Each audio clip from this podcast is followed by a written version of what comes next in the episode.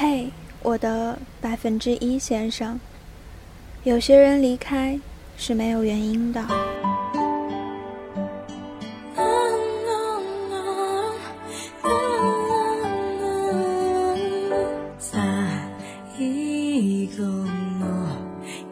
在便利店换的小植物死了，只剩下之前和植物在一起的丑公仔，一个人孤零零地坐在原来的位置，双手抱着膝盖，看着原本种着植物，现在却空空荡荡的空位。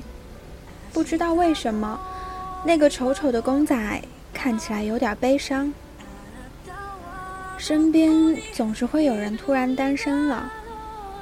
没有争吵，也没有流泪，只是安静的一句“我不喜欢你了”，然后就分开了。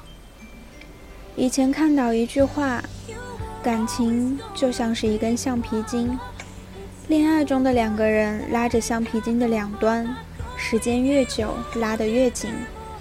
有一天，一个人累了，放手了，受伤的就是不放手的那个。”我的百分之一先生，看到那个对着空位发呆的丑公仔，我突然有点悲伤。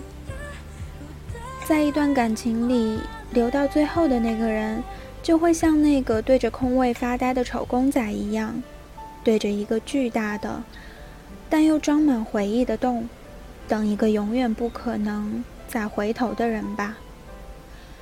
我亲爱的。百分之一先生。后来我发现了，大概每份感情都有它的限额吧。如果花得太快，那么可能很快就会用光；但是即使花得再慢，也会有花光的那一天。所以，是不是在一起的两个人一定要为自己的感情充值，一起成长，一起做各种事情？才不会走到其中一个人说“我不喜欢你了”的那一天呢。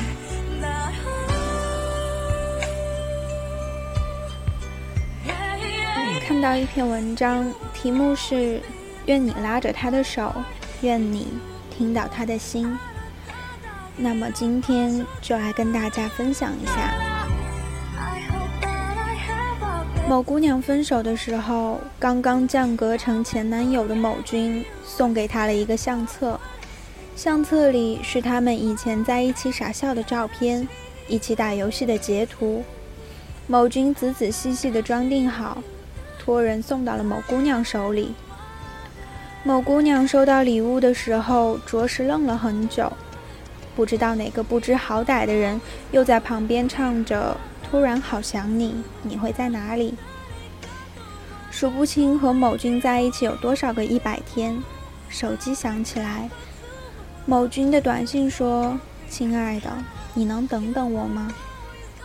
可是，亲爱的，对不起啊，我已经没有力气再等了。等你长大，等你成熟，等你明白，人生这条路，什么时候可以让我们随心所欲过？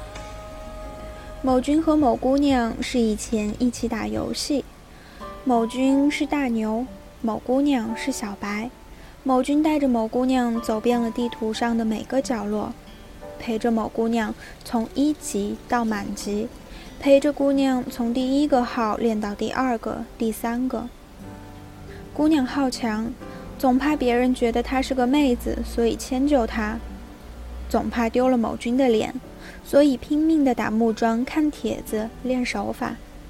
后来某君因为一些小事不玩了，渐渐的，他和姑娘共同的话题越来越少，两个人的交流越来越困难。姑娘突然才意识到，原来他们两个人的这些年就不过是见面吃饭、看电影、逛街，不见面就一起打游戏。某君知道他在不打游戏和不见面的时候想什么吗？他又知道某君想些什么呢？而最可怕的不是不知道，而是连想知道的欲望都丢了。某君后来上线了，在工会的频道，大家和他打招呼，欢迎他的回归。某君默默说：“我回来是为了找回我的女朋友。”某姑娘没有说话，因为她不知道怎么说。在某君不在的时候，某姑娘已经从某姑娘一点零进化到了某姑娘二点零。或许某君可以赶上进度，赶上装备，可是心态呢？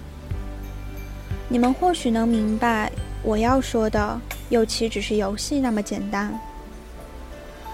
我的学长 S 先生保研成功，正在前往硕士文凭的路上。他的女友 Q 小姐毕业进入了一家大型企业，两个人的感情一直很好，很稳定，以至于听到 Q 小姐提分手的时候，我们是那么的错愕和惊讶。听闻不久之后，Q 小姐就和一位青年才俊谈起了恋爱，我们不禁为 S 先生唏嘘不已。几年的感情就这么变成一枪炮影。S 先生的朋友们都安慰他说：“女人嘛，走了一个还有大把。”S 先生不死心，去问 Q 小姐到底为了什么要和他分手。Q 小姐说：“你太幼稚了。”Q 小姐每天下班回家累得半死，想和 S 先生说说话的时候，S 先生总是在打游戏或者写报告。Q 小姐遇到了办公室的勾心斗角的时候，S 先生一脸“女人就是事多”的表情，轻描淡写的说几句不痛不痒的安慰。如此种种，都让 Q 小姐对于这份感情变得越发怀疑，直到失望。其实两个人在一起，不过就是想要可以互相陪伴，一起说说话。Q 小姐的心态变了的时候，S 先生没有意识到。等他意识到了，一切都已经来不及了。后来有人问 S 先生：“你们为什么分开？”S 先生说：“毕业那天失恋是逃不开的定律。”可是你们谁都懂，这个故事又怎么可以用一句话就能解释清？我开始明白，感情和人生没有谁能够停下等谁。与其求人等，不如自己去追。太多人分开的原因，不过是世界那么小，你却听不到。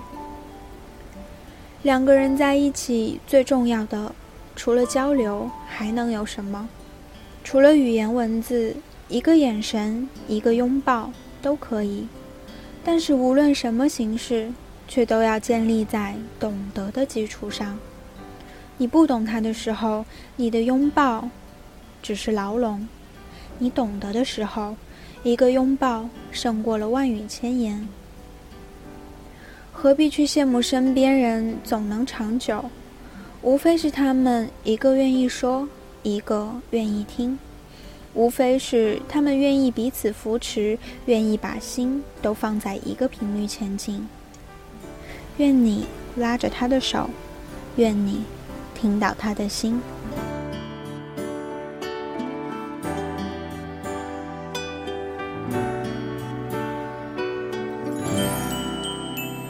在最后呢，九九想说，其实这个世界上能够牵手的人很多，只愿你能够牵了，就不要再放开。